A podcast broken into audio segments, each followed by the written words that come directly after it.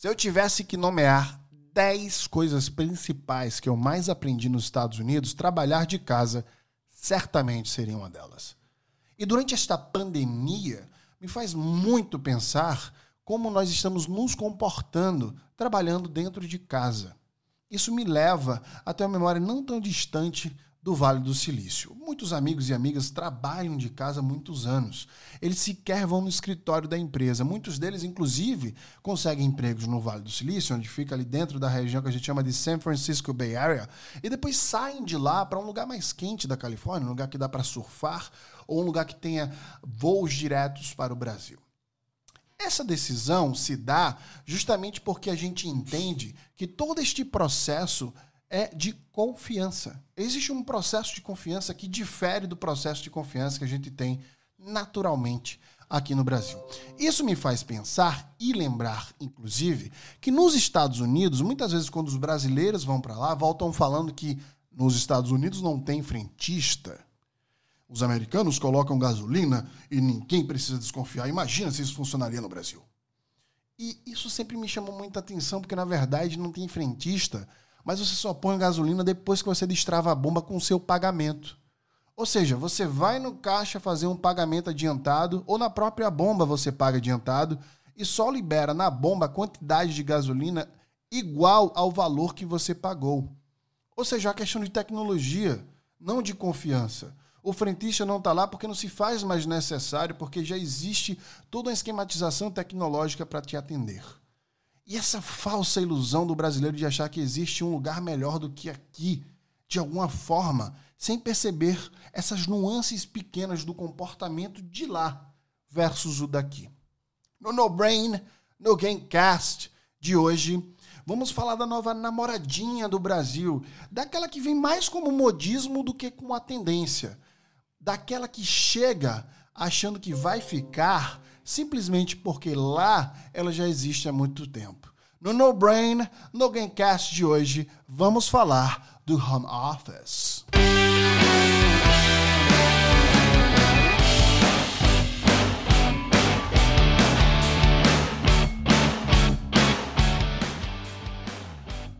E eu puxei essa discussão cultural de propósito, justamente para mostrar para vocês como a nossa percepção muitas vezes é enganada, né? Só porque a gente acha que existe um padrão de perfeição de comportamento em outro lugar. São culturas diferentes, feitas por e para pessoas. Obviamente que muitas coisas de outros lugares funcionam melhor do que aqui, mas vice-versa também. Muitas coisas no Brasil funcionam melhor que em outros lugares do mundo, né? Basta você viajar, estudar um pouco o processo lá na, na própria vivência e sair um pouco desse mundo virtual, de mídia, né? Que leva a gente a acreditar que existe mundo perfeito. O mundo não é perfeito. O mundo, aliás, a vida, aliás, é igual quando você vai comprar um computador. Sabe a primeira pergunta que um bom vendedor de computador faz? Para que você vai usar o computador? Se você for usar para softwares mais pesados, existe um computador que vai segurar a onda. Se for mais leve, existe outro tipo de computador. E assim você gasta de acordo com a usabilidade. O mundo perfeito é isso. É um mundo adaptado para sua realidade. Não é que existe uma realidade que se acha melhor que a sua, que ela vai servir para você. Isso serve de lição para vários aspectos. No No Brain Alguém Cast agora, a gente vai falar sobre gestão de home office. Então vamos falar de gestão de tempo, de resultado, como a gente pode levar essa cultura das empresas para o home office, é, o espaço de trabalho, a cultura do home office no onboard, inclusive, de novos funcionários. Não confundir alguns aspectos que o home office traz, né? A gente precisa passar por essa confusão também. E entender home office. É tendência ou modismo? E o que é tendência, o que é modismo?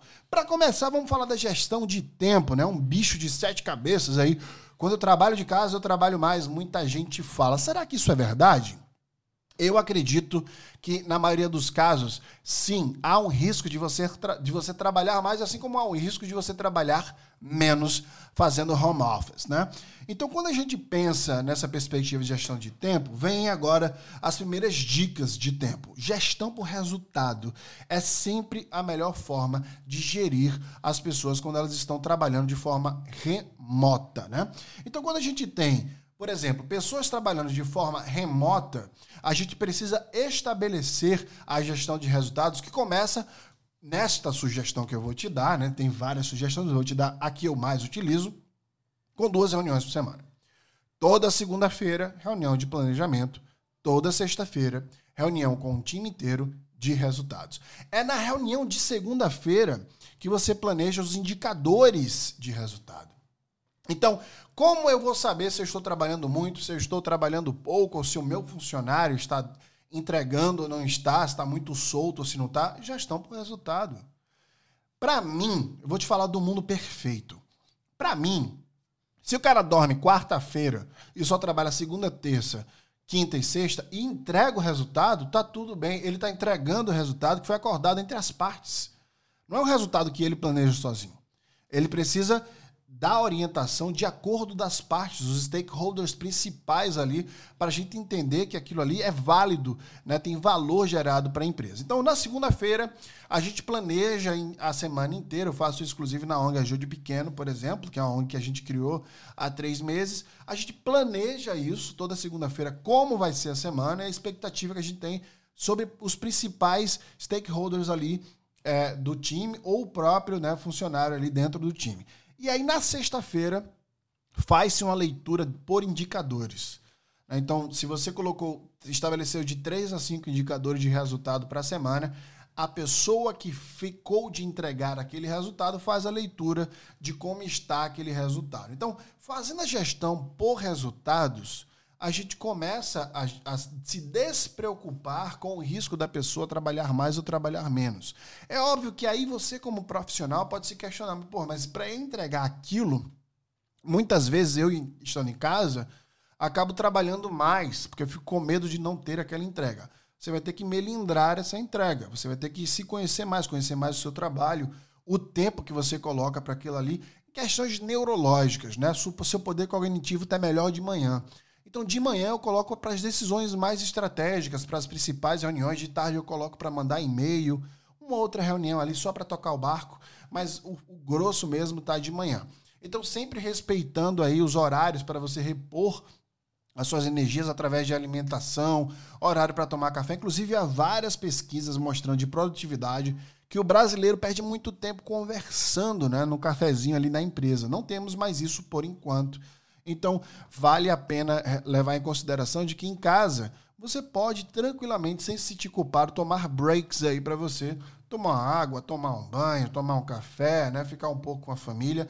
Permita-se viver, porque isso vai te trazer mais energia, te navegar entre os valores que você tem como ser humano e humanizar o processo de trabalho. Então, gestão por resultado é tudo isso e muito mais que não dá tempo aqui eu ficar dando uma consultoria personalizada para vocês, né? Então, o segundo ponto importantíssimo, como eu levo a cultura da empresa para casa. Vê só como isso é importante. A gente está cansado de ver onboarding que se faz com as pessoas, né? O onboarding é um processo de contratação, com as pessoas pegando computador, tela, mouse, mousepad, aquela coisinha boba de adesivo. Isso todo mundo faz, né? Não é porque você está em casa que você vai, esse processo vai te fazer sentir na empresa. Como é que você sente que você está numa empresa? Como é que você sente a cultura da empresa? Então vamos lá para dicas de espaço de trabalho. Como é que a gente leva a cultura do trabalho para casa? Como é que você que é gestor, gestor, aliás, leva, estende esse braço cultural para as pessoas que estão em casa? Não é algo simples. Mas se você tem reuniões periódicas, duas vezes por semana, meia hora por semana, get together ali com um time, para cada um falar um pouco da sua vida por 30 minutos, se você consegue pegar uma verba ali dentro do seu budget e vez ou outra fazer uma reunião ali com todo mundo live para falar sobre questões futuras, discutir dados interessantes que vai ajudar as pessoas a se aproximarem de seus valores, como diversidade, por exemplo, e naquele momento mandar duas cervejas para casa do seu funcionário, mandar uma comida ou outra através de um buffet que você faria na sua empresa para os seus funcionários, tentar invadir a casa dele com outros materiais que a gente já vai para o próximo ponto, que é o espaço para trabalhar. Parem de ficar mandando adesivo, mousepad, essas coisas são básicas. Né? Essas coisas já têm que existir. Você já iria mandar anyways na empresa. Cara, imagina só. Olha para a casa das pessoas. Feche os olhos e imagina a casa das pessoas. Não é essa casa maravilhosa que você vive, não. É, a casa das pessoas, as casas são de diversas formas. Então, cara, imagina se mandar uma planta. uma planta com a marca da empresa, uma planta com o nome da pessoa.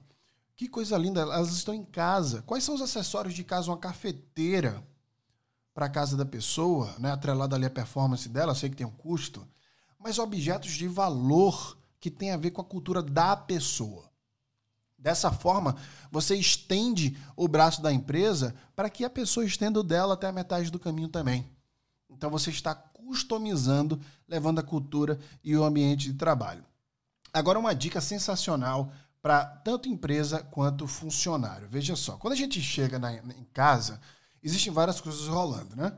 Então, existe pessoas passando por trás, pessoas falando no telefone. A campanha da minha casa tocou, inclusive, se vocês não perceberam, volta o podcast e percebam campainha aqui da, do apartamento aqui de Maceió tocou. Não sei quem é, não sei o que aconteceu, mas tocou. Isso acontece. Né? Você está trabalhando da sua casa, né? do seu lugar mais precioso depois do seu corpo, é a sua casa. Então, quais são os cuidados que a gente precisa ter? Primeiro, ter um espaço específico para trabalhar. Se você não tem, né, nos Estados Unidos, muita gente tem escritório de casa, quase todo mundo tem escritório de casa. Aqui no Brasil, nem quase ninguém tem. Então, como é que você cria um escritório em casa? Onde? Qual é o ambiente? Qual é o cômodo? Onde eu coloco? Converse com a sua família para que você entenda que tem que existir um espaço para que você trabalhe dentro desse espaço com a calma, a paciência e a concentração que você precisa trabalhar. Agora vamos pegar uma informação da Fundação Dom Cabral. Olha que maravilha. A Dom Cabral quando alguém vai fazer mestrado, ela, dependendo do mestrado, ela manda uma carta para a família, para avisar a família que esta pessoa vai dedicar mais tempo da vida dela fazendo mestrado. E ela diz assim na carta: então seja mais paciente com seu papai, com a sua mamãe, com seu marido, com a sua esposa, para que eles, com seu parceiro, sua parceira, para que eles tenham espaço, se dedique para poder crescer na carreira e poder, obviamente, melhorar a vida da família dele de alguma forma ou dela. Então essa carta me inspirou a sugerir para vocês que empresas escrevam cartas para as famílias dos seus funcionários, falando que o papai ou a mamãe precisa agora do espaço em casa para poder trabalhar, para poder se concentrar. E você, empresa XYZ, quer ajudar nesse espaço. Quer pedir ajuda da família nesse espaço. Então, é o ponto que a empresa tem a responsabilidade social de se comunicar com a família de seus funcionários para poder humanizar esse processo, para poder diminuir os riscos de dar errado. Então, quando a gente começa a humanizar esse processo, a gente entra na cultura é, do home office, né? que agora você já entrou dentro dessa cultura, esticou seu braço, o funcionário esticou o braço de lá, e você começa a pensar Entendi. Então, existem dois tipos de funcionários: os que já estavam na empresa e levam a cultura para casa e os que chegaram agora. Os que chegaram agora, a chave é o onboarding. Montar um onboarding bem estruturado, falando sobre cultura, do comportamento que é esperado sobre essas pessoas, deixando claro. Cara, tem, um, tem um, uma frase em inglês que é set me up for success. Cara, é, é responsabilidade da empresa e do gestor né? Set you up for success. O que, que é isso? É fazer com que todo o processo de estrutura existente para o seu sucesso exista. É o trabalho do seu gestor. Não se culpe se você não tiver estrutura suficiente para dar resultado. Não é um problema seu. É um problema da empresa e dos gestores dessa empresa. Largar você, esperar resultado seu do nada, sem alinhamento, não é um papel responsável, muito menos profissional. Exija isso claramente, tenha conversas claras com seus líderes, tenha conversas claras com as empresas que vocês trabalham para estabelecer esse processo estrutural, né? Uma coisa que, que a gente precisa falar aqui, na etapa final, é que o home office, apesar de todas essas dicas para vocês entenderem como melhorar e levar a cultura para dentro de casa, ele é um modismo no Brasil. Ele não chegou como uma tendência. O que, que qual que é a diferença? A tendência é algo que dói, que chega, que machuca, que demora, modifica um comportamento e vem para ficar. Modismo, ele chega, causa um probleminha ali, outro aqui, é legalzinho, um post no Instagram, dois no Facebook e vai embora, ninguém percebeu que ele chegou, que ficou, virou piada, vira meme. O home office no Brasil, na minha humilde sugestão, é modismo. As empresas não estão prontas para fazer home office Os funcionários não estão prontos para ter um escritório de casa. Eles querem estar no escritório. A cultura do brasileiro, do mamífero brasileiro, é se socializar.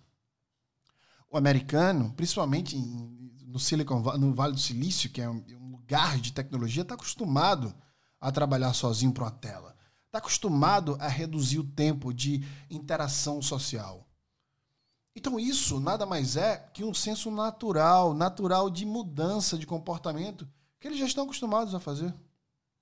Até preferem, muitas vezes. Aqui não. A gente gosta de ver pessoas. Não que lá não goste, mas aqui a gente gosta muito mais. Os dados mostram isso. O brasileiro é o ser humano que mais toca no outro. O mexicano vem em segundo lugar com o dobro a menos de toques. O brasileiro é o tipo de pessoa, de profissional que mais passa tempo conversando com outros profissionais no cafezinho. Os dados mostram isso. Como é que você vai levar isso para o home office? Você não vai. Então, esse movimento sem estudo, sem planejamento sólido, sabe? Eu já vi muitas empresas dos Estados Unidos fazendo isso por etapa.